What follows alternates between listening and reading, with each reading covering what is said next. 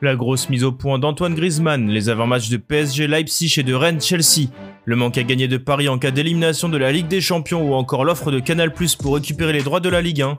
On parle de tout ça dans le journal Made in Foot du jour.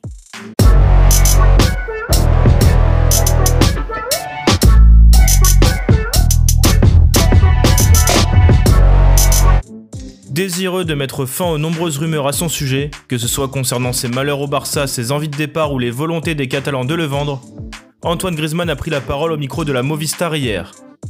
Le Français de 29 ans a profité de ce long entretien pour mettre un terme aux différents bruits de couloir, agacé d'être constamment mis sous pression. Je ne voulais pas parler hormis sur le terrain, mais je crois que c'est l'heure de mettre les choses à leur place. Ça fait longtemps que je supporte des choses, des commentaires et ça suffit. J'ai dit à Léo que je parlerai à la presse, même si je n'aime pas ça, pour clarifier les choses. J'ai besoin d'un peu d'aide de tout le monde, des fans, du club. Quand je ne parle pas, on me demande de parler. Il y a toujours quelque chose à commenter. On ne me laisse jamais tranquille. Si quelque chose ne va pas, comme avec Léo, c'est que je veux partir ou qu'on va me vendre en janvier. Tous les matins, il y a quelque chose. Grâce à cette prise de parole, l'ancien de l'Atlético Madrid espère désormais avoir un peu de calme. Il n'y a aucun problème avec personne, je vais vraiment bien et je vous demande juste de me laisser un peu au calme.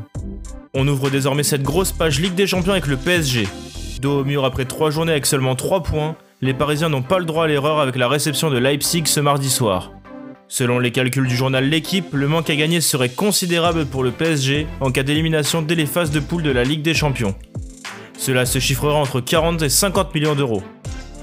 Concernant les droits télé, puisque le PSG devrait être la seule formation française présente en 8ème cette année, le manque serait de 20 millions d'euros. La saison dernière avec 16 points en phase de poule, le PSG avait empoché 39,5 millions d'euros.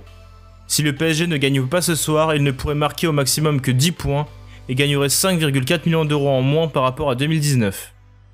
Pour cette rencontre primordiale dans l'avenir européen du PSG, Thomas Tuchel doit composer avec pas mal d'absents.